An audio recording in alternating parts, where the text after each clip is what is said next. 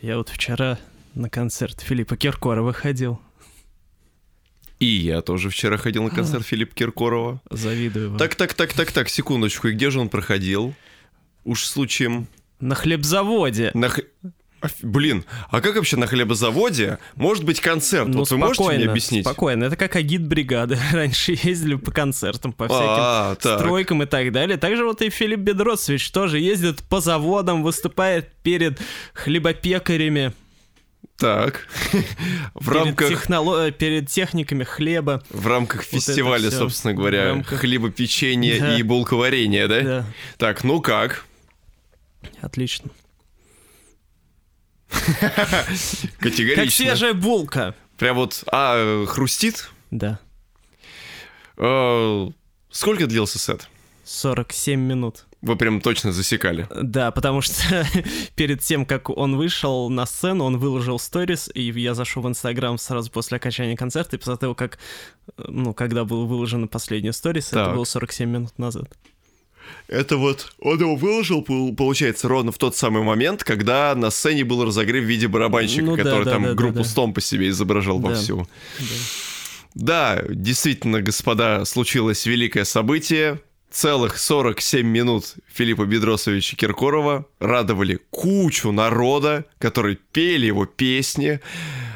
Не меньше восторг вызывало то, насколько был хорошо подготовлен э, не только сет-лист, но и то, каким был балет, как Да. работал свет, как появилось караоке на песне «Цвет настроения синий». Да. Практика нечасто, но я хочу сказать, что, в общем-то, это, наверное, скорее полезно для всяких новоприбывших. Хотя по отношению к Филиппу Бедросовичу применять слово «новоприбывшие фанаты», возможно, так себе, мы же его узнаем уже на протяжении последних, там, 50 лет, грубо.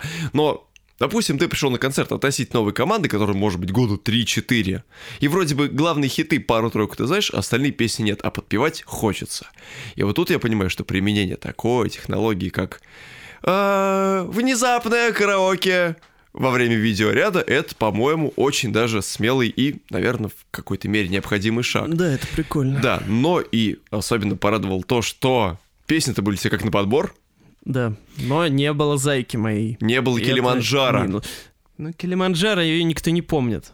Я не думаю, что он вообще ее даже на больших концертах поет. И это при том, что мы сейчас живем в то самое время, когда Black Lives Matter, то есть как бы черная царица, там все дела. Очень странно. Но зато была Атлантида. Да, это, это вот было странно. Да, а еще была Роза Чайная. Правда, это без было тоже Распутиной. странно. Причем Роза Чайная возникла ровно после того, как я говорю Антону Юрьевичу про то, что вот было бы круто, если бы Да. сейчас появилась Маша Распутина, они бы зажарили Розу Чайную. И тут вот началась вот эта мощнейшая 80-ческая ритм-секция, которая прям... И мы такие, «А, типа, что происходит? Концерт по заявкам зрителей. Вот. Горели по каркаде. Да, если хочешь идти, как говорится. Если хотите идти на концерт Филиппа Киркорова... Идите! Идите! А если хотите забыть, то... Забудьте. Да. Здорово, чуваки, с вами 71 выпуск подкаста «Всякой годной попсы». Мы уже по всем меркам пенсионеры, а пенсионеры ли вы, пишите в комментариях. И, как известно, средняя продолжительность жизни подкаста в России составляет примерно 65-67, э, может быть, 68 выпусков, если это мужской подкаст, а если женский, то он живет обычно чуть дольше. Но если вы хотите, чтобы наш мужицкий, скромный местами, не очень положительно влияющий на вас подкаст продолжал свою жизнь, то продолжайте его слушать. А рекомендуйте его всем. Б. Подписывайтесь на наши социальные площадки, откуда мы ведем предельную, упоротую социальную поп-агитацию. А также не забывайте ставить многочисленные знаки отличия на не менее многочисленных платформах, где вы можете нас слышать или наблюдать. Да, а мы уже очень давно не обозревали все, что вышло за последние недели. Недели три где-то мы пропустили, поэтому Да? сегодня будет очень много релизов. Приготовьте, вдохните поглубже. Вы будете сегодня спать очень крепко, потому что релизов накопилось очень много, и все они хорошие. Мы сегодня даже плохие, э, такие откровенно плохие, не будем обозревать. Да, то есть вот мы действительно взяли предельно, насколько это... Ну, потому что эти три недели действительно были слишком урожайные. Да там, даже если... Вот мы сегодня отобрали топчик. Было куча хороших альбомов. То есть о которых можно много было бы чего рассказать, наверное, но вот они, ну, вот хороший альбом просто. Вот. Как обычно, индустрия проснулась к осени. В общем, все традиционно. Это помимо того, что еще чертова куча свежей музыки планируется и уже анонсировано на ближайшие месяцы. Многие из моих коллективов, за которыми я тщательно слежу, и которых мы уже, кстати, обозревали в наших выпусках, они тоже отметили синглами и уже открывают предзаказы на грядущие пластиночки. Но об этом мы поговорим непосредственно тогда, когда они выйдут. Да, а пока мы отправляемся в церковь. Или Замали... в цвырковь. В цвырковь. То есть мы замаливать грехи опять идем. Да. Это э, чем же мы так провинились-то? Единственное, перед кем мы провинились, это перед нашими слушателями, которые не слышали нас в течение последних трех лет. Трех лет. Наши преданные слушатели могли про себя подумать, еще бы столько вас не слышать. Да. да, мы направляемся в Шотландию. Ура. В шотландскую церковь. Да. В лютеранскую, возможно, даже. Да, где творится насилие на экране. Это, погодите, какая-то цифровая церковь? Ну, суть по всему, да, какая-то современная, модная Евросоюз сидят. А, они уже не в Евросоюзе. Ну, там все понятно. Вышли из Евросоюза, и началось насилие на экране, вот возвращение в церковь. Будулай. Да. Да, ребятушки, одна из самых величайших шотландских синти-поп команд за всю историю существования Шотландии до Брекзита и после. Команда Churches выпустили очередной студийный альбом Screen Violence. Четвертый. Четвертый. Четвертый альбом? Четвертый. Четвертый. В Японии цифра 4 обладает демоническими свойствами, и ее да. стараются избегать. Да. А вот если ты выпускаешь четвертый альбом в Японии, то он автоматически пятым становится или... Ну, это интересный вопрос. Вот сейчас вот iPhone 13 должны выпускать. Я вот все думаю, его выпустят или нет. Ну, в смысле, выпустят ли его под таким названием? А вспомните, был ли iPhone 11, например? Не было. Вот. Нет, а девятого, девятого. А девятого не было, да, девятого. А что не так с цифрой 9? Можете ну, объяснить? Ну, 9, типа, не до 10. Пере 8, да? Да, пере 8. Ох, да. Но мы, слава богу... 8, 8. Ну, ну давай у листьев спросим. Да. В общем, что мы хотим сказать? Что мы хотим сказать? Что Churches, да, одна из лучших э, групп современности, что она, сколько уже, лет 10 существует, все дела, радует нас, тролливали. Я даже однажды ездил на их концерт 5 лет назад э, в Мюнхен, что в Германии. Вот, было отлично, и даже не просто так я съездил, а съездил по максимуму, потому что мне удалось тогда пробиться на фанатскую встречу. Угу, вот. То есть meet and greet у вас был? А, да, вот. Но он был, что интересно, бесплатный. То есть, ну, как иногда можно покупать билеты на meet and greet. В данном так. случае покупать не нужно было. А, попасть на него можно было случайным образом. На сайте Churches нужно было оставлять заявку. Угу. Типа там почту оставляешь и все. А, и рандомный... И рандомно тебе накануне да. говорят, э, идешь ты или нет. Вот, я... Мне не выпало. Вот, но я тогда же на фанатском форуме, э, на их же, вроде на их же сайте, ну, типа, там люди писали, типа, вот, а там давали просто две проходки на этот meet and greet каждому человеку. А, так. Вот, и, соответственно, там некоторые писали, что вот, я, типа, это... Я иду, один? Я один, да, кто хотите. Плюс один. Угу. Ну вот, соответственно, я к одному чуваку примазался, не помню, откуда он был. Ну, не из Германии, тоже из Чехии, по-моему. Вот. Ну, соответственно, там встретились перед, клуб, перед концертом часа за два. Вот. Ну и, соответственно, меня провели, там пофоткались, поговорили. Вот, есть у меня фотки автограф. На... Я специально купил в местном музыкальном магазине сингл на Every Open Eye, по-моему. Ну, короче, да. с э, этого, со второго альбома сингл 10-дюймовый. Вот, потому что я же не мог с собой... Я потому что летел максимально бюджетно, без багажа. Победой, по-моему. Так. А, и, соответственно, полноценную пластинку я не мог с собой взять, поэтому я взял там 10-дюймовку, которая у меня влезала в рюкзак. Ок. Ну и вот, потом был концерт, концерт был отличный, все, как бы вопросов нет.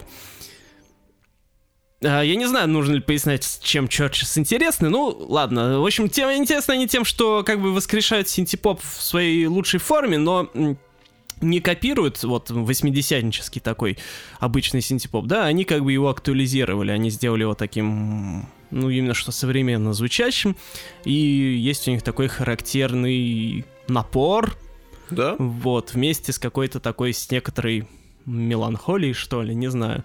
Ну, есть у них какая-то такая немножко одновременно с напором и какая-то такая грустинка. Светлая. Вот. Да, да, да. Грустинка Арбакайте, скажем так. Да, вот. И Чорчес интересно, на мой взгляд, тем, что они еще свой стиль выработали. Вот, то есть прям с первого альбома, в принципе, они уже... Их сложно было прям вот так вот спутать с кем-то, ну, только если ты вообще там, нет, не шаришь. Вот, и это же им отчасти стало их роком. При том, что это синтепоп. Да. Да. Вот, то есть Yes, в, том, да. в том плане, что э, Churches в итоге, спустя вот уже 4 альбома, они, на мой взгляд, стали той группой, которые превратились в заложники своего стиля. То есть как ACDC, как Motorhead, ну, как самые яркие примеры. Не так сильно, конечно, как они, вот, но все же. То есть я просто помню прекрасно, когда второй альбом выходил, некоторые писали, что вот, в целом это, конечно, то же самое, что первый, но типа это все равно круто, но вот в следующий раз уже что-то захочется нового. А потом вышел Love is Dead. Да, но тем не менее, Love Да. is Dead был в целом тоже Так- то же самое. же, да. И вот Screen Violence, он тоже звучит в целом абсолютно так же, как мы привыкли, что черчи звучат. Но Это неплохо. Да, но не так все уж прям восьмидесятнически, если точка овенько, как это было раньше, на мой взгляд. Потому что впервые за долгое время, когда я услышал дебютный сингл с этой пластинки, а также следующий за ним сингл, а, который они записали вместе с Робертом Смитом из группы The Cure, это трек а, How Not To Drone, Как Я- не дронить? как не дронить, так сказать, в Как свободное. перестать записывать дрон? Да. По сути, они не записали дрон. Мгм. То есть у них так и получилось. А после вот первых синглов я вот услышал то, что уже не такие-то уж и 80-е.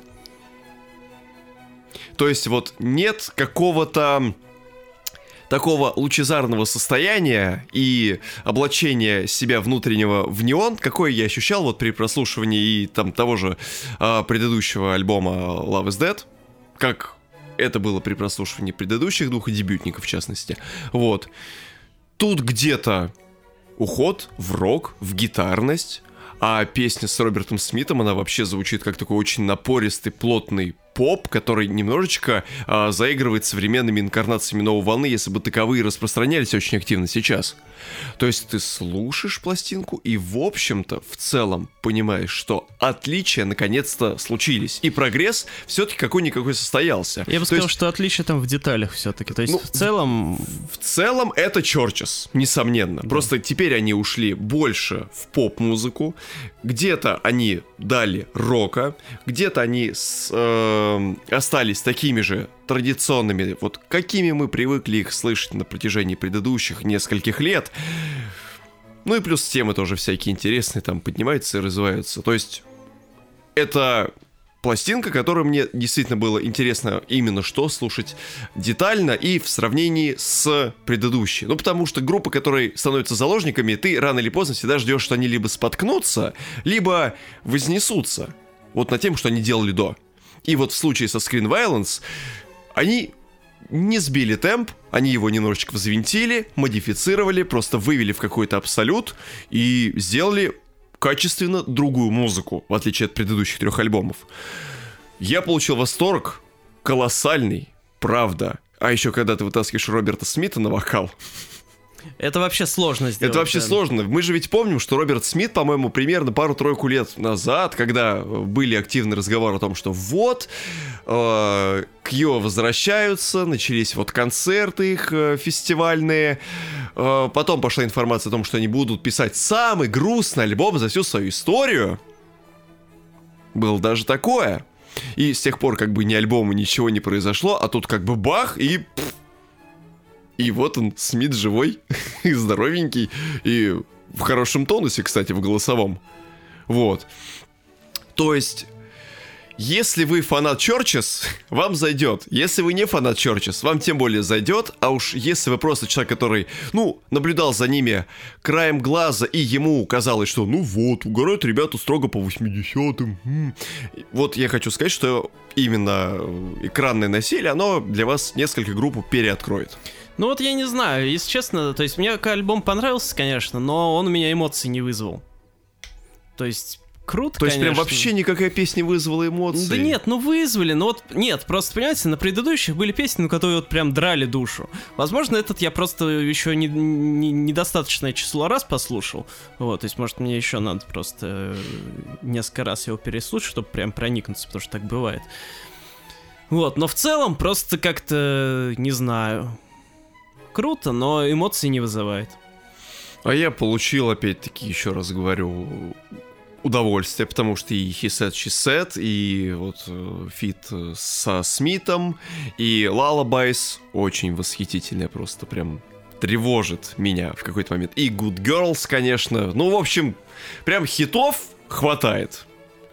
Да, возможно, э, повлиял на это то, что я проходил рядом с мутабором во время прослушивания, Мгм. и я, возможно, в этот момент репродуцировал э, эту музыку на тусим мутаборе.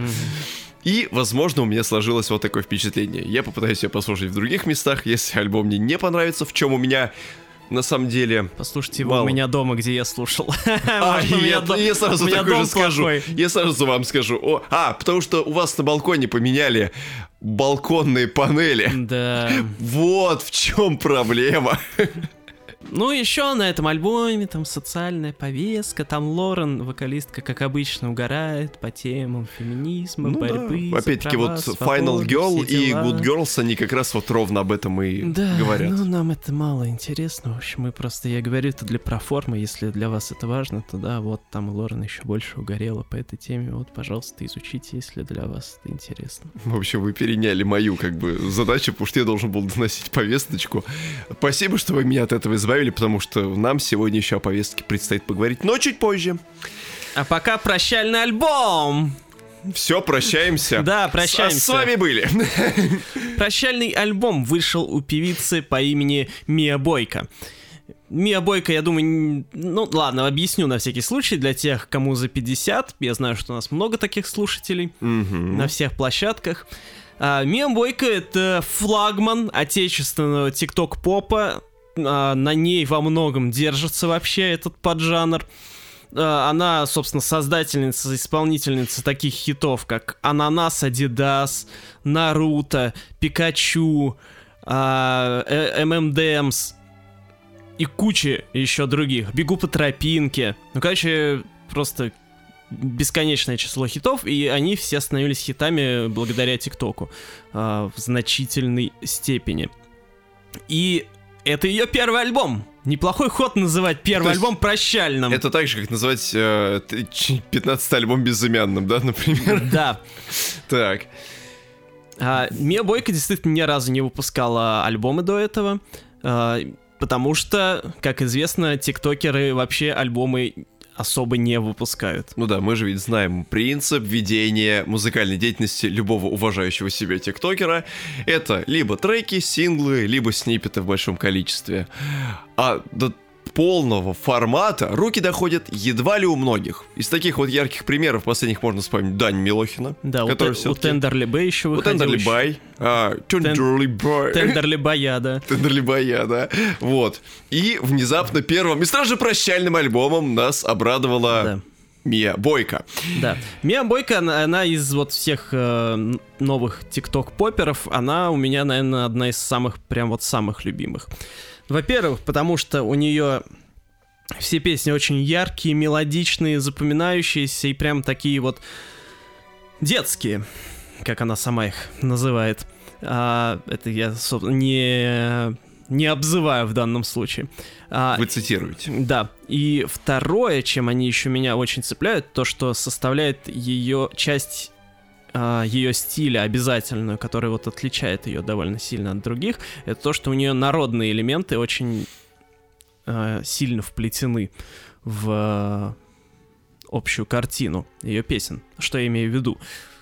Буквально то, что у нее периодически в песнях а, врывается баянчик, аккордеончик, а, и начинается прям такой э, новая интерпретация Балаган Лимитед. Мужичок с гармошкой кор. Да, то есть это как бы Надежда Кадышева в 90-е, ну, помимо того, что она делала, ушла бы в еще более танцевально-попсовое направление. Ну вот, и на мой взгляд, это вообще отлично. Вот. И я имел честь э, говорить с самой Ми, а, потому что я делал для Esquire материал про TikTok Pop общий. Я там, собственно, говорил с, со многими его представителями. Вот. И с Ми, в частности, я где-то минут 40 проболтал. А, и она, во-первых, она замечательный собеседник. А, вот. И много всего интересного рассказала. Вот. И она очень прям серьезно относится к своему творчеству, то есть она не просто там из разряда, да, что что мне напишут, то я и спою, Да, я да? появилась, денег срубила и все. Да, то есть она Да. сама не, не скажу, что она прям сама все пишет от начала до конца, там, конечно, ей люди помогают, но она, ну, во-первых, тоже участвует в создании, в написании, она все контролирует, она вс- всем, все процессы контролирует от начала до конца, то есть она именно что вот прям серьезный артист, который не отдает на откуп а, остальным полностью свою работу. И еще отрадно то, что она чувствует свои собственные силы и свое соответствие музыки, которую она производит, той аудитории, которую она рано или поздно будет окучивать и в которую она будет вливаться. Да, мне очень э, То есть вот это вот понравилось. чувство нерва Да. времени, чувство Да. своего состояния и адекватности внутри аудитории, это прям меня в хорошей степени порадовало, потому что нет вот этого. Ну, я буду писать детские песни 20 лет. Вот. Она, э, собственно, у нее очень хорош, хорошо саморефлексия развита. Вот, она как раз вот э, то, что она пишет детские песни, она так и говорит, что я пишу детские песни, и это она не просто так э, решала, а потому что она понимает, что вот ТикТок это, соответственно, ну, в значительной степени такое детское, ну, детское, Детско-подростковое да, такое, да. детско-подростковое приложение, и аудитория соответствующая, соответственно, почему бы ее и не окучивать, и не делать что-то э, в этой стезе. На мой взгляд, очень прагматичный и хороший подход. Вот. А, и она понимает, да, что 20 лет на этом, на этом выезжать не получится, и поэтому, собственно, альбом и называется «Прощальный», потому что Мия она прощается со своей детской аудиторией, точнее, со своей детской музыкой, ну, потому что аудитория-то ее растет. Мия сколько? Она уже три года вроде бы так активно, вот прям того, заметно. Вот, и э, за эти три года, соответственно, ее аудитория, она подросла, и нужно делать что-то новое, и поэтому она сейчас будет переходить на более подростковую аудиторию, то есть там старшие классы, скажем так, насколько я понимаю. Это, опять же, пока не понятно, потому что она еще ничего не выпустила Ну из да. новой эры своего творчества, но посмотрим. Пока у А- нас есть возможность тщательно попрощаться. Да, Да. но, тем не менее, на самом деле, вот я был на ее концерте в... э, когда? В марте. Ой, в марте, господи. В июне или в мае. Вот. Во-первых, это был офигенный концерт. Она выступала вместе с Егором Шипом, с которым у нее, собственно, песня «Пикачу» есть одна из самых известных. Кстати, это песня... И Наруто, да. Да. Это, песни Пикачу, к сожалению, нет на альбоме, не знаю почему, но, видимо, там Мгм. какие-то формальности, хрен знает. А, концерт был офигенный. Ну, прежде всего, конечно, из-за Мия Бойки, ну и Егор Шип как бы тоже там хорошо себя показал, но он мне просто меньше нравится, и меньше песен у него крутых есть, на мой взгляд. Поэтому, конечно, больше всего э, из-за Мии я порадовался. А, что касается аудитории, до подростковой аудитории что-то там далековато, потому что э, там аудитория вся была, ну, начальных классов, а не старших. То есть, я так думаю, что, скорее всего, на фоне всего вот этого вот вы, наверное, выглядели как такой преподаватель я литературы. как Гулливер там выглядел Да, примерно. просто, да, я только что хотел сказать, что вот мы были на концерте Киркорова, мы заняли дальние ряды, нам было мало что видно, но в силу того, что Филипп Бедрос длинный сам по себе, нам было его видать, плюс э, вспомогательные экраны и две точки съемки еще брали его, и это позволяло нам увидеть его в полной мере. А, да, вы э, пришли на концерт э, Бойки и Шипа, а вокруг, в общем-то, такое коротко постриженное поле и один только вы высокий, который видит все. Да-да-да. Это Не, ну же там, там э, аудитория на самом деле наполовину состояла, соответственно, из детей и наполовину из их родителей, вот, которые уже приближались к моему возрасту примерно, вот. Но да, в целом-то все было видно отлично. Мгм. Вот, поэтому я не знаю просто, насколько прагматичным будет вот этот вот шаг петь что-то более подростковое, но посмотрим там, насколько все туда-сюда выйдет. Вот, насколько там аудитория действительно подросла, потому что вот, если судить чисто по концерту, то, возможно, Мия поторопилась. Но посмотрим, может, ей удастся как раз как бы не старой аудитории продать новые песни свои, а новую аудиторию, более взрослую завоевать. Моя любовь — это рай, если хочешь забирай, приходи как самурай и меня завоевай. Вот. Но это для подростковой аудитории О должно мы- уже нормально О заходить. чем и речь. Для, для мужиков за 30, в частности, тоже. Да. И, собственно, на этом альбоме, что, собственно, собрано на этом альбоме, да? Все хиты, которые вот эти три года Мия и делала. Три или два, не помню. Ну да. То есть там вот полный набор. Есть Ананас Адидас, есть Наруто, есть, э, конечно же, M&M's, есть э, хитовейший, просто абсолютно мой любимый, наверное, один из внезапно любимых. Это трек с Ваней Дмитриенко «Танцы под дождем». Я его люблю очень. Он прям классный. Мне больше... Бегу по тропинке и, э, собственно говоря, мама не в курсе. В Вот, общем, мама всё. не в курсе, я Да. вообще отдельно хочу отметить, потому что до концерта я почему-то этот трек Не- как-то Вы его не особо- воспринимали? Ну, не то, чтобы не воспринимал как-то, я его, конечно, слышал, но что-то он меня нет. Вы не вкат- чего? Ну это же бунт! Да, я понимаю. Да. Вот, а когда вот я его услышал э, со сцены, то что-то он меня вообще это выбил. Я после концерта первое, что включил у себя на телефоне, это, Это было- мама не в курсе. Да, мама не в курсе, а там же он еще, ну, с текилой она поет. Да-да-да. Но я к текиле вообще всегда относился, типа, Ну вы не пьете, я понимаю, да. Да, вот. А ну, к текилу как сольного исполнителя я вообще не воспринимаю. Вот. Но я его очень уважаю за то, что он вот, собственно, Мию Бойку вывел в люди. Потому что, ну, он ее продюсером был, всегда, ну, он и остается. Вот. И вот начинал он вместе с ней вот непосредственно, то есть пел с ней фиты, чтобы, соответственно, ее как-то... э, чтобы она была заметна. Вот, из новых песен я бы отметил «Камень, ножницы, бумага». Кстати, Вот, да. Потому что вообще отличная вещь в лучших традициях Ми. Вот. Ну, не будем говорить о том, что там, в принципе, на этом альбоме собран весь цвет. Ну, кроме того, что там есть Ваня Дмитриенко, Шип, есть Ань Покров. Да, А, да. Фиты отличные. Да, там. фиты отличные, и даже фит с Эстером Бойкой. Это я не понял, что это такое. Да, трек «Мы не расстанемся никогда» тоже.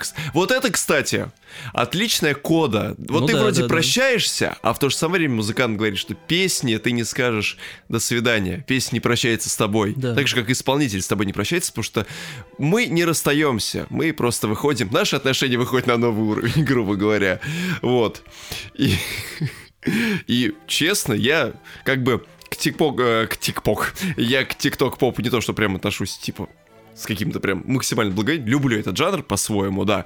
Но прям альбом... А может, потому что мне тоже... э, Потому что мне Мия Бойко тоже нравится больше, чем многие. Вот. Я прям кайфанул. В комплексе, когда послушал это как альбом, я прям Да. И затащился. единственный минус, на мой взгляд, то, что из-за того, что эти песни, они собраны Со всего с разных периода, времен, да. есть Ага. немножко, ну, цельности отсутствует у альбома, потому что скорее это воспринимается именно не что как альбом, а как э, какой-то, ну, именно что сборник. Я думаю, Вот. это мы просто пердим с точки зрения того, что мы возрастные люди и ожидаем все-таки некоторую концептуальность и Ну, линию. возможно, Да. возможно, вот. И, возможно, из-за того, что просто мы все это слышали раньше, поэтому оно собрано так. Возможно, если не слушать это прям вот с нуля, то оно будет восприниматься и цельно. Ну и плюс ко всему не для той же целевой аудитории создан альбом. Ну да. Я думаю, что для подростков уже, которые будут следующим этапом ее творчества, и там для людей уже после 18, когда она будет там писать для них, или там для людей 25, она уже будет подходить к процессу компилирования треков в альбом уже более ответственно, ну, скажем так, она будет более соответствовать тому времени. Поэтому я думаю, ругать ее за это и скажем так, высказывать ей таким образом замечания, ну, я думаю, лишнее. Да вот. не, это я не замечание, это просто тут иначе, видимо, не могло быть. Наверное. Вот. А я говорю, просто мы сами пенсионеры. Мы сами хотим, чтобы, чтобы была стена да. звуковая. Да. Вот. И чтобы был смысл, чтобы ух, со смыслом. Вот. А, да, я... Единственное, конечно, что меня в этой всей ситуации пугает, это то, что боюсь я, что Мия с уходом вот на более взрослую аудиторию утратит какую-то легкость, вот эту вот свою фирменную такую вот наивность, вот, то есть как бы она там не ушла в какие-то вот страдания подростковые, вот эту вот всю ерунду. Ну, дай бог, конечно, этого не будет. А если она не сделает этого, то преподаст очень многим урок. Да. Не будет нового альбома или Голдинг. Да. Вот. Я не думаю, что прям так сразу... Потому что вот сейчас после детских песен она, конечно, переходит в разряд песен о любви, грубо ну, говоря. да. Да, то есть она сейчас будет упарываться по вот этим всем отношабельным процессам, первая, вторая любовь, э, расставание, какие-то всякие такое. Но без упоротости и без э, сильного проявления какой-то новой искренности. Поэтому я думаю, что будет так же легко, просто будет чуть взрослее. Темы будут просто более актуальными, более человеческими, более привычными. Мы, как говорится, все песни о любви, да, мы только их и собираемся слушать. Вот. Да. Поэтому Мия молодец. Э, э, так обидно, что прощается, только альбом выпустил, уже прощается. Да. Ну, как бы... Всего хорошего. Возвращайся с новым альбомом как можно скорее, правда. Да. Ну а мы слушаем следующий альбом о любви под названием Star Crossed певицы Кейси Масгрейвс. У, в деревню опять. В деревню. Поясняем, кто такая Кейси. Легенда изобрела картофель по-деревенски. Кстати, а как называется картофель по-деревенски в американских, а ну, есть в западных маках? А я вот хз. Ну, просто, вообще вроде есть. Просто вот смотрите, вы же брали potato free, да? в бытность свою. Да. Вот просто, как называется картофель по-деревенски? Вряд ли ну, типа country baked, potato. по-моему. Как? Нет, baked? Ну, я не уверен. Не типа печеный картофель? Ну, ну типа, как-то да. странно. Ну, а что, он печеный. Короче, Кейси Масгрейвс. Гордость современного кантри. Главная, наверное, звезда современного поп-кантри, которая в пару лет назад со своим альбомом Golden Hour просто раздолбила все Грэмми, взяла 4 из 4 номинаций, в том числе за лучший альбом, насколько я помню, года. А, но для, лично для меня Кейси, она всегда была э, интересна не этим альбомом, не Golden Hour, который открыл ее для широкой аудитории. Я очень люблю ее альбом Pageant Material, какого-то 17-го он, что ли, года, 16-го. Может быть. Вот. И это прям такой вот идеальный поп-кантри с уклоном в кантри. А, там просто он мелодически великолепен абсолютно. Ну, там сторителлинг тоже есть, присутствует. И общая какая-то милота всего материала, такая легкость, э, карамельность. Вот. И кантри, оно там такое не не слишком докучающее. Ну, то есть вот есть кантри, которое, ну, скучно слушать. А, оно там одинаковое довольно, и оно слишком уж выдает, что оно вот такое кондовое, оно прям кантри. Такой блюграсс уже скорее. Mm-hmm. Вот. Здесь э, из-за того, что это такой попсовый довольно материал, оно именно вот нормально баланс, стороннему, да, не любителю жанра mm-hmm. слушать. Вот. И это прям такое, оно такой еще с ретро-стилистикой небольшой, таким с акцентом на какой-то, ну, 60-й, 70-й, что-то такое. Вот, короче, Pageant Material я рекомендую прям всем очень-очень сильно. Golden Hour, э, там Кейси ушла в больше в сторону попсы. И казалось бы, э, мне это должно было больше понравиться, потому что как бы современная попса, все дела, я ее апологет, защищаю везде и так далее. Но на мой взгляд, утратила немножко она там какую-то вот свою фирменную стилистику и как-то слишком уж попсово стал, а кантри недостаточно. А вот кантри, из-за кантри у него вот эта душевность особая была. Альбом-то хороший, как бы спора нет, просто по сравнению с Pagent Material он меньше, меньше какой-то вот этой душой, извините за абстрактный уж термин, но все-таки обладает. Поэтому немножко я скептично относился к тому, что вот у Кейси новый альбом выходит. То есть, естественно, я его послушать очень хотел, но э, я уверен был, что поскольку у нее такой был мега-мега успех с Golden Hour, то наверняка она захочет его как-нибудь повторить и тоже что-то сделать э, ну, похожее, условно говоря. Но оказалось все вообще не так. Ну, то есть отчасти, конечно, так, но не совсем. Starcrossed — это э, претендент на второй любимый, мой любимый альбом у Кейси. Их не так много, в принципе, конечно. Из трех, да, возможных, Нет, э, Нет, там у него, формально- у, у него больше дискографии. Формально да. это пятый альбом, Да-да-да. но один из них рождественский, мы его не считаем. А И еще был самый первый дебютник, где у нее такой, ну прям совсем тоже кантри. Но Starcrossed может спокойно э, посоревноваться с Pagent Material, но он совершенно другой. Отчасти Кейси возвращается в кантри, но при этом и поп-мотивы у нее тоже сохраняются.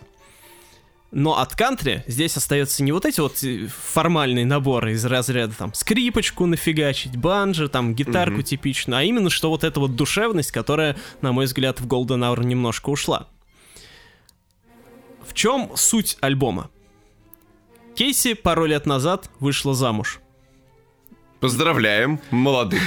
Так, но не от всей души, так. потому что она развелась. Да, причем достаточно быстро. Ну, два с половиной года, да, Да. вроде бы они э, прожили. Мгм. Вот. И когда, получается, в этом или в прошлом году В прошлом. они развелись. В прошлом, по-моему. Да. Кейси там наготовила кучу-кучу песен, а, но в итоге выжили только те, которые посвящены так или иначе вот этому а, расставанию. Альбом получился концептуальный, потому что он посвящен, собственно, и вот ее отношениям с бывшим мужем. Он состоит из трех частей, как э, любая классическая история. И она ее сравнивает со всякими произведениями а-ля Ромео и Джульетта. Хотя конец там немножко другой М, все-таки. Мягко скажем, да. Да. Вот, то есть, э, если вы будете слушать, то там прям вот идет э, как раз вот этот вот сторителлинг, что в начале, типа, о, надеюсь, я буду классной женой. Да-да-да, потом наступает стадия принятия и понимания о том, что, в общем-то, законный брак, он не, далеко не так сладок, в принципе, Да. и что вместе с браком рано или поздно тебе придется решать какие-то внутрики, которые будут возникать, они будут возникать э, с вероятностью 115%. А потом в третьей части она уже как бы начинает рефлексировать, анализировать предыдущие как бы две части и выводит нас к логической развязке, которая в итоге стал развод, по хорошему счету. Вот. То есть, как бы, в плане драг- драм- драматургии внутренний альбом выстроит очень хорошо. То есть, ты реально слушаешь это как одну историю. Да. Это здорово. Если вы будете слушать это с точки зрения звуковой. а, я к кантри всегда относился, ну так, то есть как бы для меня кантри было таким чем-то слишком традиционным, для, местечковым для каких-то определенных группок, определенных стран и народов. И вот я как бы не могу это взять и в широком смысле полюбить. То есть я, если я слушаю кантри, я понимаю, что все, одни сплошные реднеки, блин, и все, больше никого. С блюграссом и со всякой американой это то же самое. Вот. А, и, в общем-то, к этой пластинке я уже подходил, но после Golden Hour, который мне, в общем-то, понравился, потому что вот он именно что стал серьезным процессом отхода от э, традиционного кантри. Когда я включил Starcrossed, я, извините, охренел. И вот там хорошая, добротная, нежнейшая, местами кивающая рефренами в сторону 70-х и 80-х поп-музыка. Почему нельзя было это делать раньше? В смысле? Pagent Material офигенный. Если бы она записала такой же, как Pagent Material, этот альбом, я бы еще больше был рад, мелодии, такие быть. переливы, такой нежный голос на Старкрост во всех его треках, куда ни плюнь. Хорошая жена.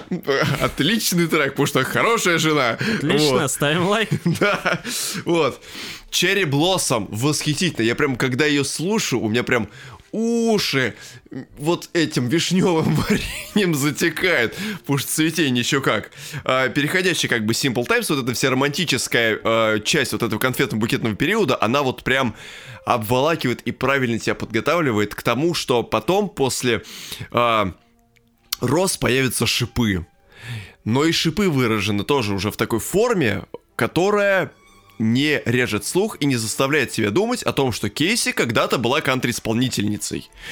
Вот мне кажется, если дать этот альбом абсолютно оторванно послушать от случайному человеку на улице и спросить, а в каком жанре могла играть раньше вот эта вот мадама, я думаю, никто вот, э, послушав этот альбом, не скажет, что она раньше угорала именно по такой да. традиционной американской музыке. Да, музыкально кантри вот. здесь не осталось примерно вообще никак. Вот. Вот, но, опять же, как я уже сказал, осталась душа, деревенская душа, потому что...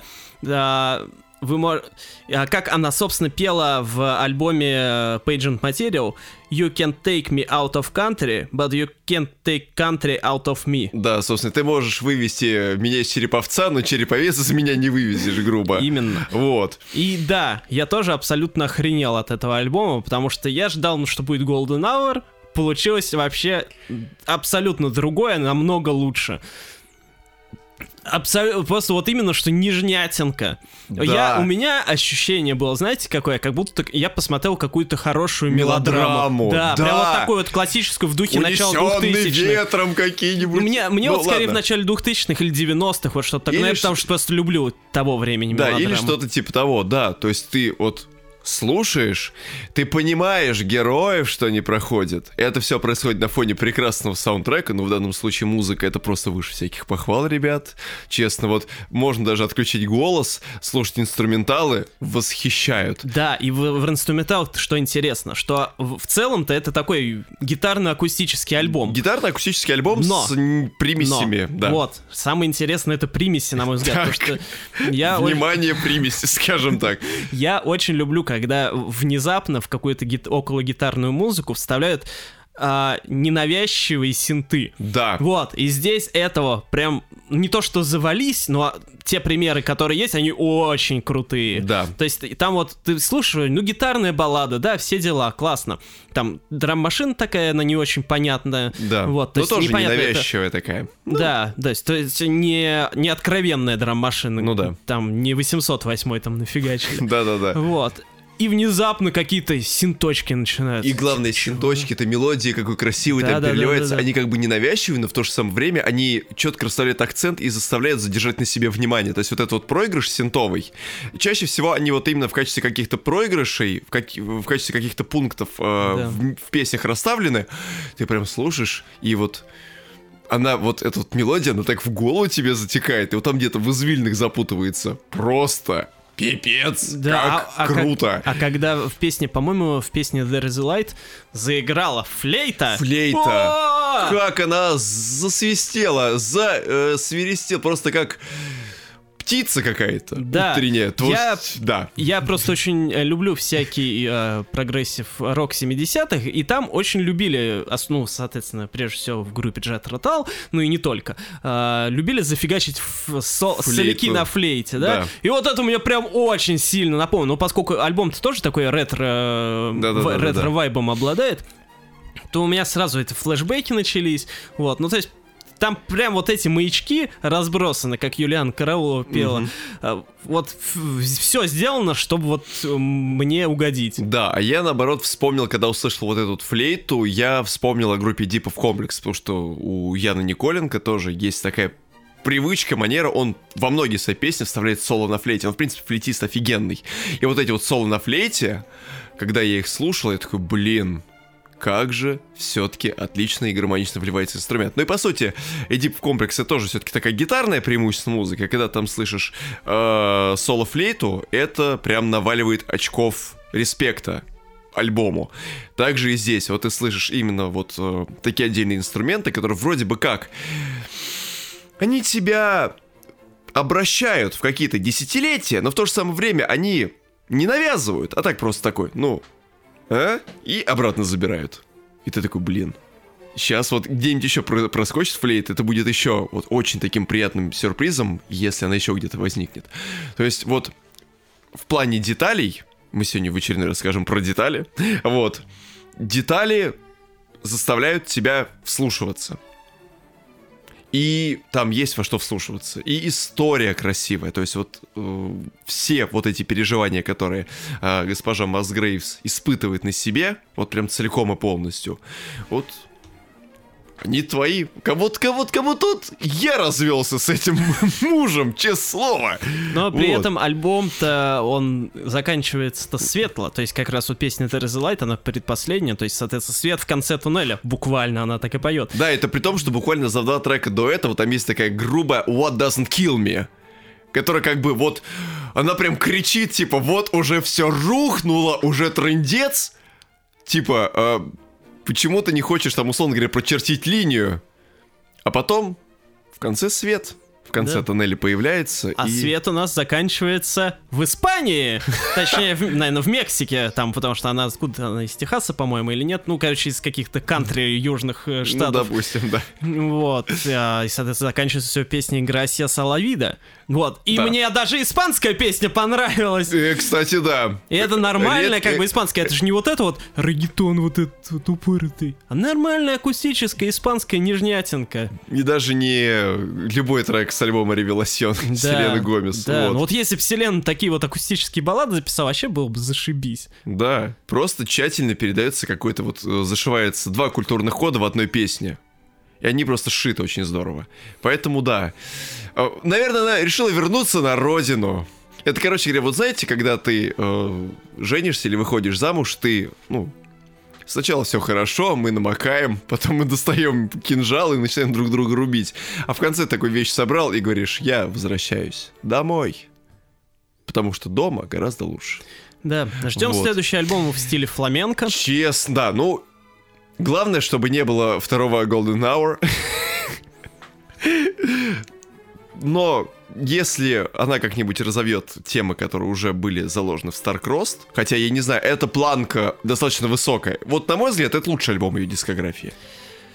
Скажем так, если бы я не слышал Pagent Material, то, наверное, да. Или если бы я послушал Pagent Material после этого. А я в силу Вот. того, что я просто к кантри отношусь, сами знаете как, поэтому для меня вот это в моменте пик Кейси. Тейлор Свифт сейчас на вас с неодобрением посмотрел. Она фолк-рок рубит, у нее нормально, она ей этот самый всё, двойные стандарты пере- пошли. перепевает песни группы Адо.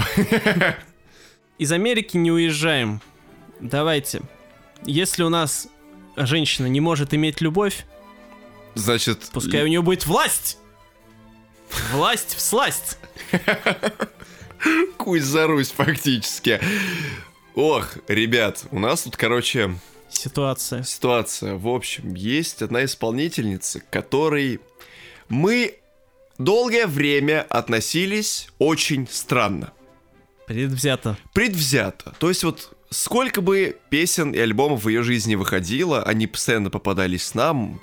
Очень многие профильные и непрофильные издания резонировали на тему того, что она выпускает. Но сколько бы мы ни слушали эту исполнительницу, ни разу не было такого момента, чтобы она нам заходила хоть как-то. Это не Лана Дель Рей. И это не Лана Дель Рей, и это даже не Элли Голдинг.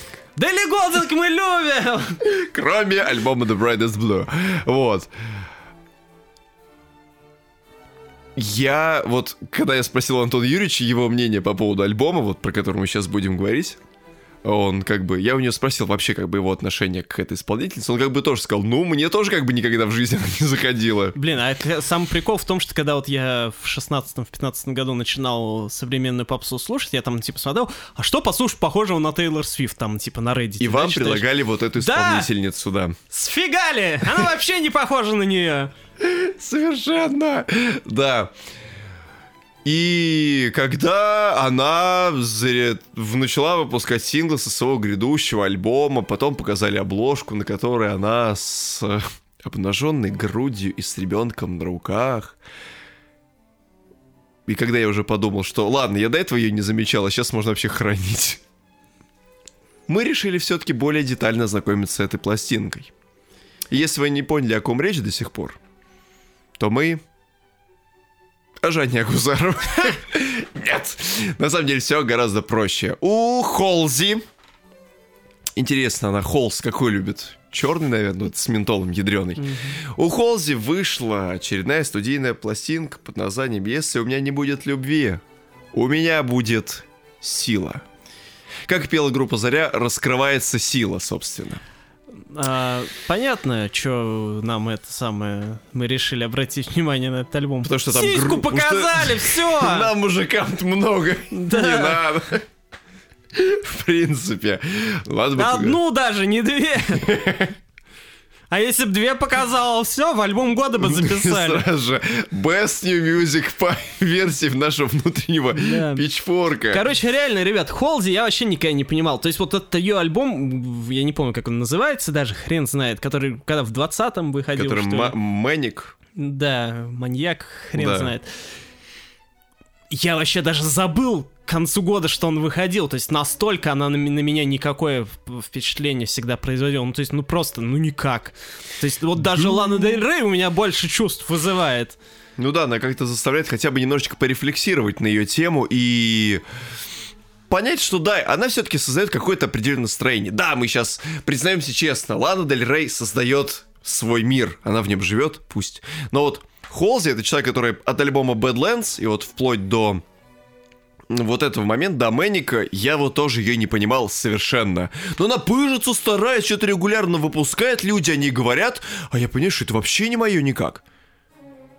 Поэтому, ну, я думаю, что, ладно, я обязан был ознакомиться с этим, альбо- э, с этим альбомом в некотором таком факультативном порядке. Я включил чисто просто для проформы. Вот, так же, Убедиться. Как, так же, как и убедиться в том, что пациент скорее мертв, чем Да, жив, что, в общем-то. что, что снова можно пропускать. Да.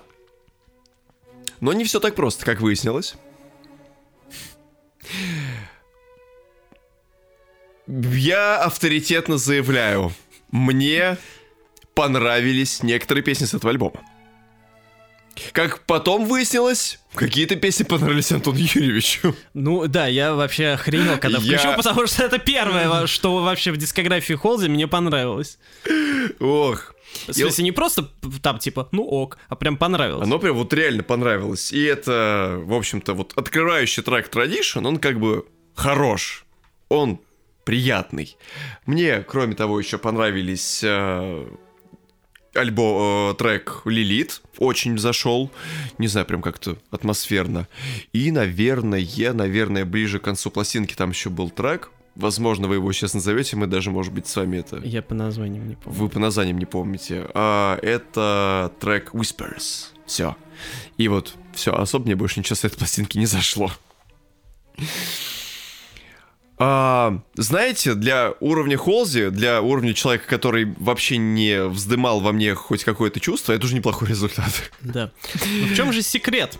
А, женских маленьких побед. Да, в чем секрет этого альбома, почему он нам внезапно зашел, хотя предыдущие творчество нам никогда не заходило. На мой взгляд, все дело в звуке, потому что здесь он намного от- сильно отличается от всего, что она делала раньше, он стал более гитарным, Да. То есть э, Холзи вообще фигачит такой чуть ли не альт-рок начала Практически 2000-х, такой забористый инди, который уходит в альт. Да. Такое, плюс-минус. Вот. А секрет этого звука э, кроется в мужчине. Как бы Так, это... так, так, так, так, так, Вот так, так, так, да, так. да, да. И тут А я при- помню, что Girl is a Gun э, трек на альбоме. Да, То есть, да, кто да. же оружие? Да. Кто, во- кто является оружием в нашей В этом- команде? Кто является основной боеспособной единицей этого тандема? Кто не тянет наш альбом ко дну?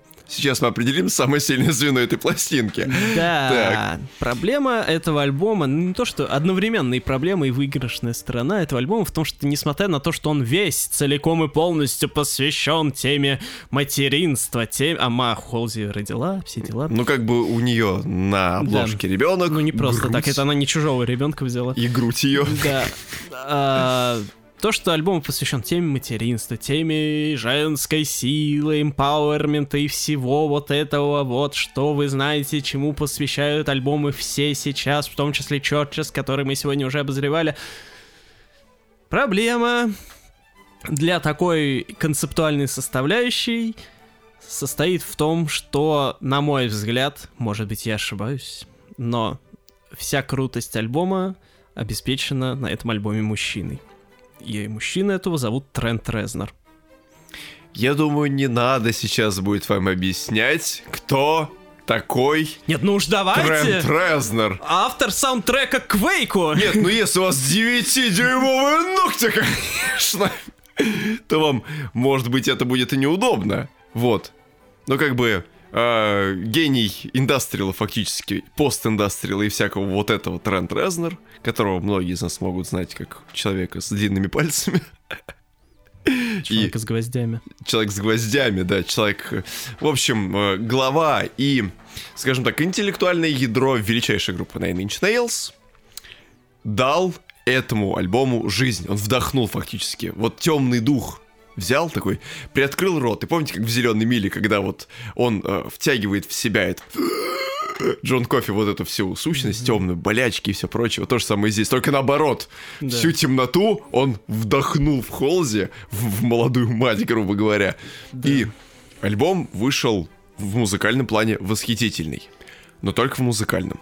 Вот, а и э, здесь возникает э, большой вопрос. То есть я ни в коем случае не хочу говорить, что вот, тупая баба сама ничего не может, а пришел мужик и навел порядок. Я как бы не считаю, что типа она не может сама что-то сделать. Я верю во всех людей, я не считаю там, что мужчины лучше женщин или что женщины лучше мужчин. Но! Как бы в данном случае конкретном факты, извините, говорят сами за себя. Окей, вам может 100% э, нравится раннее творчество Холзенсу, все предыдущее раннее творчество ее, вы можете его считать офигенным, но новый альбом сильно отличается от Да. э, предыдущих. И отличается он, насколько я вижу, благодаря Резнеру. Потому что, извините, если альбом, если музыка внезапно становится более мрачной и более гитарной, и если на альбоме присутствует Резнер, а раньше его не было, То ну, наверное, явно дело не причина в, в нем. Холзе, явно дело не в Холзе, да, далеко, в самой. И есть определенного рода вопрос, э, даже не столько в том, что этот альбом, по сути, был как бы сделан мужскими руками, а в том, что при таком звуке тексты, ну, просто так себе. Ну, опять же, концептуальную составляющую, мне, если честно, мне разбирать Концеп- вообще неохота. Ну, она, в принципе, уже ясна, вы ее огласили. А просто Ну я да, как бы да, скажу да. Про, про тексты, ну, что традиционное, вот так же, как в случае с Garbage, наверное, как это было на их альбоме. Есть все-таки какая-то топорность. Вот просто как-то все угловато. Вот примерно, вот вы можете представить себе слово Олег. Вот имя Олег. Вот имя Олег, э, Олег, оно такое, знаете, угловато, неудобно, какое-то вот как будто тебя э, такого квадратного с квадрат челюстью скатывают со скалы, и ты такой дык-дык-дык-дык, с грани на грань перекатываешься. Олег. Вот. Вот так же здесь, здесь предельно угловатые какие-то тексты, которые лишены какого-то рода изящества, которые а, лишены возможности.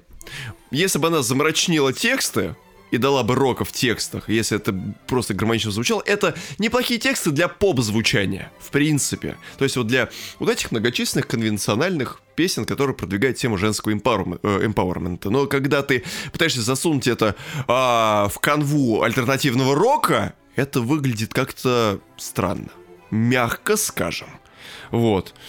Поэтому, возможно, мне тексты им не заходят, потому что они обернуты в такую оболочку. Понимаете, если в золотую оправу вставить алмаз, это вот будет красивое украшение. А если туда вставить желудь, то, ну, вы сами понимаете. Желудь вместо у дуба. Вот.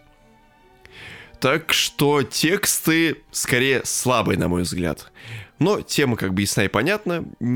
Редкий исполнитель может э, выудить из э, конкретно вот этого посыла что-то действительно интересное, что потом запомнится, что потом будут из уст в уста передавать.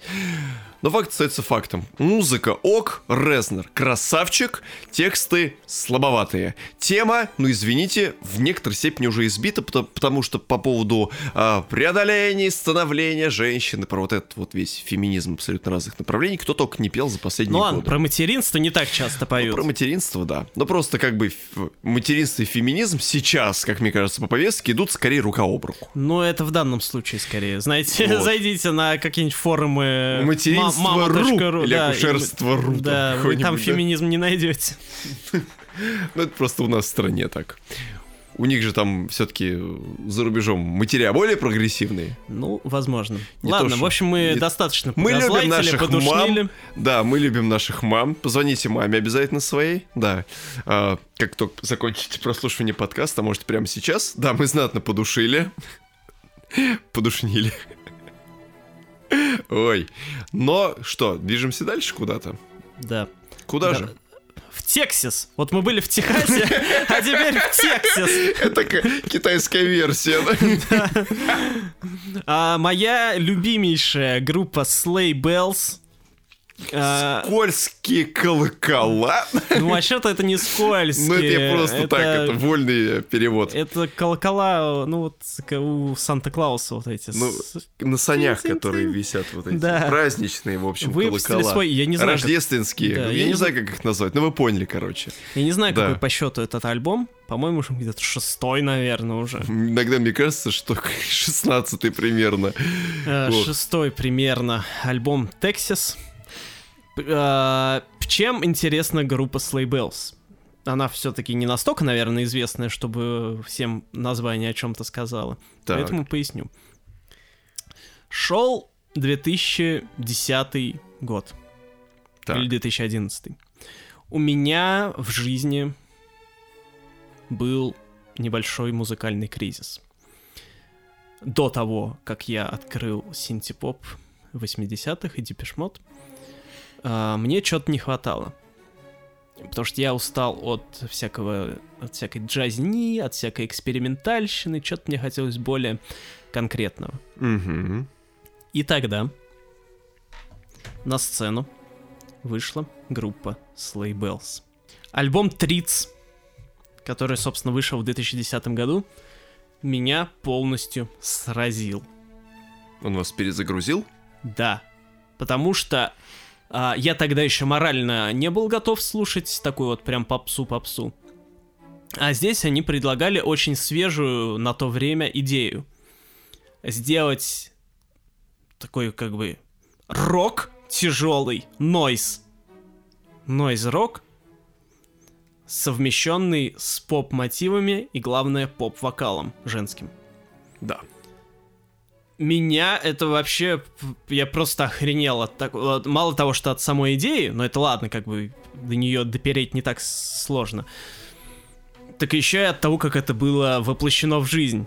Потому что они сделали не просто абы как соединили, типа, да, ну, типа, рок соединить с, по- с попсой. Очень э, сложно, в смысле, очень... Это сделать легко. Да. Так делали примерно куча Все, исполнителей, да. А здесь они сделали это очень интересно, потому что они выработали прям с первых же песен свой фирменный звук. То есть там они, помимо гитар, э, каких-то очень интересно друг на друга наслоенных, они совмести... закинули туда еще какие-то вот именно что нойз элементы, шуршащие, пердящие синтов туда да, накидали. электроники И бит- достаточно. биты там такие были прям очень-очень хлесткие. И вот эта вся музыка, она, знаете, я когда э, слушал этот самый э, э, Триц, я тоже э, подумал о том, что эта музыка меня как будто бы в какое-то подполье, что ли, возвращает внезапно. То есть как будто эта идея не должна была бы выйти в какой-то мейнстрим, а вот именно она держится внутри какой-то вот своей внутренней тусовки, и вот она популярна исключительно там, и вот я почему-то чувствовал себя тоже в какой-то степени в своей тарелке. Триц великий альбом. Вот. Вот, и э, альбом этот меня очень зацепил именно вот этой игрой на контрастах. То есть, с одной стороны, вот эти жесткие нойз поп рок биты, Да-да-да. они очень-очень сильно контрастировали с нежнейшим вокалом э, вокалистки группы э, Алексис Краус. А, и вот просто я влюбился сразу в эту группу, и, собственно, с тех пор за ней слежу уже 11 лет, получается. А возможно, я, кстати, начал слушать с мини-альбома одноименного Slay Bells в 2009 Я забыл. Ну, короче, Триц точно меня уже Ну, я, окончательно я влюбил. слушал их с Триц, это я точно помню. Вот. Вот, и, собственно, все эти годы они занимаются примерно одним и тем же. Вот, и, конечно, сейчас э, такой звук, он уже не настолько прям поражает, а, потому что в свое время это было прям революцией, на мой взгляд. Вот, но со временем, поскольку они ничего нового в целом-то, как, как Churches, э, ничего прям такого сверх нового в свою музыку не привносили, то э, со временем это не так прям стало вот мощно. То есть на, на первых двух альбомах были прям хиты-хиты. То есть помимо того, что там был интересный звук, то, как он построен, и вокал, все дела, там еще и мелодии офигенные были совершенно э, хитовые, именно что такие вот радийные. Угу. И э, их же многие песни, они в саундтреках во всяких да. звучат. То есть да. вы наверняка какие-то их ранние песни слышали в каких-нибудь а, этих самых, в трейлерах. Скорее вот, всего, буквально да. вот в прошлом году, по-моему, какое-то кино выходило массовое, там угу. какие-то их песни были, не помню какое. Вот, и новый альбом Texas. В целом, это то же самое снова. Ну, стоит только разница, что мне, допустим, всегда казалось, что а, ребята как будто бы ужесточали звук вокруг себя. И вот э, Texas мне показался прям уже таким... Он такой же типичный, э, как вот и традиционные они, но в то же самое время звук и продакшн, он прям какой-то такой грузный, то есть он прям жесткий. Там синтов как будто побольше Да, стало. вот то есть я прям слушаю, и я понимаю, что прям это стало жирнее, жестче, но при всем при этом с тем самым звуком, который стал их визитной карточкой тогда вот с 2009 года. И, ну, я бы не сказал, что вот даже так же, как и вы в случае с Churches, когда вы там не успели отметить для себя каких-то отличий, я вот, например, почувствовал, что это все-таки... Нет, они в деталях, конечно же, есть. Некоторый больше уровень, да. В деталях они есть, но я имею в виду, что общая картина, она в целом-то такая же осталась. Это да. Вот, поэтому я все, всем, э, кто их не слышал, горячо рекомендую. Будем ли мы говорить, что это плохо? Разумеется, нет. Я горячо да. рекомендую просто в целом с группой ознакомиться. Может, не обязательно прям вот с Texas, а лучше, конечно, с Триц, потому что он вообще офигенный. Вот, но Texas всем, кто слышал Slaybells раньше, я тоже горячо рекомендую. Так, ну что, летим? На улице. На улице. Мы же вспомнили сегодня альбом Мэник. Да. А, Холзи. Я напомню вам про существование проповедников. Давайте. Мы будем проповедовать. Так.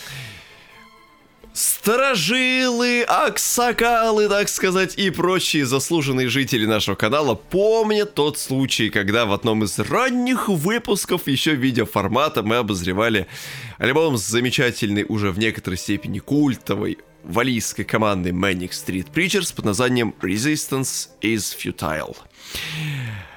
Вспомнили или нет? Если вспомнили, то хорошо. Если не вспомнили, идите смотреть, потому что Resistance is Futile был прекрасным альбомом, совершенно на тот момент тоже я им восторгался. В общем-то, краткая история. С 86 -го года группа существует в Уэльсе, творят Садом, альтернативный рок. И чем еще мне нравятся эти ребята, так это тем, что в общем-то и в целом каждая последующая пластинка, в отличие от тех же самых Slay Bells или Churches, она у них постоянно отличалась от предыдущей. Каждая следующая, несомненно. Даже тот же самый Resistance is Futile, в отличие от э, свежей пластинки, которую они выпустили, The Ultra Vivid Lament, что в переводе означает «ультра яркий плач». Это прям действительно, опять-таки, снова небо и земля. Ну, начнем с того, что у этого альбома есть, конечно же, какая-никакая предыстория. Дело в том, что у басиста и у автора всех практически текстов э, песен группы Ники Уайра умерли родители от рака. Он потерял и отца, и мать. И, в общем-то, название альбома, оно отражает его состояние, которое он испытывал после потери, и то, как оно его поглощало, и во что оно было перерефлексировано уже после и в момент записи вот этого альбома. Целых три года все-таки потребовалось на следующую пластинку ребятам, и Ультра Vivid Lament, он снова подтверждает традиционную теорию, которая выработана для Manic Street Preachers. Это то, что альбом, естественно, никоим образом не будет похож на своего предшественника. Потому что, если мы вспомним Resistance is Futile, он был таким традиционным, альтернативным роком, с уклоном в инди, которого по положению на там 16-18 годы хватало в презренном количестве. Ну, они еще там добавляли все-таки вот этой традиционной британской жилки, и это с учетом нашей общей эм, нехватки брит-попа, брит-рока, эта музыка заходила вот прям вот под особое состояние, и она была весьма кстати. Такой действительно давненько нам не хватало. Но если мы включим пластинку The Ultra Vivid Lament, мы здесь обратим внимание, что здесь уже ощущаются гораздо более разнообразные влияния. Так как, например, есть э, в отдельных местах влияние группы The Carpenters, это слышно очень хорошо. Есть один замечательный трек The Secret He Had Missed, который они записали совместно с Джулией Каминг. Это участница группы Sunflower. И в нем я слышу мелодику и влияние группы Абба. Окей. Okay. Ну, вы, наверное, не слушали альбом. Я, да, я не успел. Вот, но вы, кстати, послушайте, я думаю, что вы прям для себя вот эти моменты очень успеете э, отловить. И Complicated Illusions. Очень красивый, мощный, такой вот пышный, хороший, даже, как мне иногда казалось, уходящий в некоторый арт-рок. То есть, мы в очередной в 150 раз за этот выпуск скажем про детальность. Альбом поражает тем, что, во-первых, он, естественно, рассказывает историю переживаний, это уже хорошо. То, что он не звучит, как предыдущие множество альбомов Manic Street Pictures, тоже замечательно. И то, что, в общем-то, детали здесь и э, уровень влияний извне, он достаточно широк. То есть, действительно, от э, какого-нибудь относительно недавнего звучания многих инди-коллективов до аж таких классиков, как Абба. Приятно поразил. И у группы, точнее вот сейчас перед ней стоит очень интересная задача, так как они, в принципе, с 86 -го года, господи, им уже до хрена лет, им уже скоро будет 40-50 лет творческой деятельности, перед ними сейчас, как мне кажется, стоит очень главная задача, наверное, не остановиться в процессе постоянного поиска. То есть, если мы, наверное, поймем, что в какой-то момент Manning Street Preachers начнут писать одну и ту же музыку, вот тогда невозможно для нас они глобально схлопнутся в их дискографии были абсолютно разные альбомы, которые можно было ненавидеть, любить всем сердцем, э, разбирать на цитаты, разбирать на детали некоторые треки и вовсе просто возводить в какой-то свой внутренний э, музыкальный пантеон, но они постоянно эволюционировали. Вот если вы играли в эволюцию в настольную, там вот тоже вот примерно происходили точно такие же процессы. И вот, как мне кажется, сейчас, когда ты уже до хрена сделал, Тебя уже чуть ли не в музей славы э, рок-музыки практически занесли. Тут важно очень сильно не перестать искать. И если они еще будут справляться с этим в течение ближайших 10-15 лет, это прям будет офигенным, отличным примером. В общем, Ultra Vivid Lament это тоже вот то, что я советую вам всем приценить в ближайшие, вот прям буквально как только вы закончите слушать этот подкаст. Но это еще будет не скоро, потому что у нас еще впереди много интересного. Да, мы тем временем возвращаемся в Россию. Так. Рай, собираем себя воедино в Москве с альбомом воедино группы Шиша. Именно. Так. Московский дуэт Шиша уже в прошлом году радовал нас своим альбомом дебютным. И в этом году решил продолжить эту традицию. Я считаю отлично. Угу. Что же это за дуэт? В принципе, это такой классный, восьмидесятнический синтепоп так. с девичьим вокалом, с милыми мелодиями, с запоминающимися текстами. Например, песня «Электричество» с э, нового альбома. Вы попробуйте ее послушать и забыть. Хрен там. Припев у вас заедет в голове. В целом, конечно, сказать о них такого много чего не скажешь, потому что группа молодая, совсем, ну сколько ей там, пару лет mm-hmm. буквально. Вот. А, не сказать, что у них там прям какие-то супер-мега концепты, там как у Холзи, все дела, но музыка не в пример лучше. Вот. То есть это, ну вот как The ABC регулярно мы советуем, также вот и Шишу я, в принципе, советую. В некоторой степени да, единственное, только если у вас вдруг, если у вас филология головного мозга, не слушайте песню «Наивно». Ну, точнее, там-то она написана как «наивно», но в припеве вы услышите «наивна». Ну, блин! И это вас прям сразу же выбьет из колеи, потому что, Иногда честно, приходится это одна, вот честно, из моих любимых песен. Вот, знаете, бывает такое, вот у тебя есть любимая песня, но в ней есть одна закорючка, которая тебе не нравится. А Это диалектика. Вот прям одна ложка дегтя в бочке меда. Это вот наивна, она же наивна. Ну, еще, конечно, классно, ну, электричество само по себе. э, 1995, классный трек. И, наверное, э, одноименный трек «Воедино» тоже. Прям вот три хайлайта с альбома, которых я могу вам посоветовать. Грубо. Э, что ж, мы собрали все это воедино, да? Да. Все, и они нас собрали воедино. Так, мы что? Едем в Америку. Господи, это боже, мы что там были? Ну, что ж делать, приходится туда-сюда мотаться. Так, Джоджо Сива!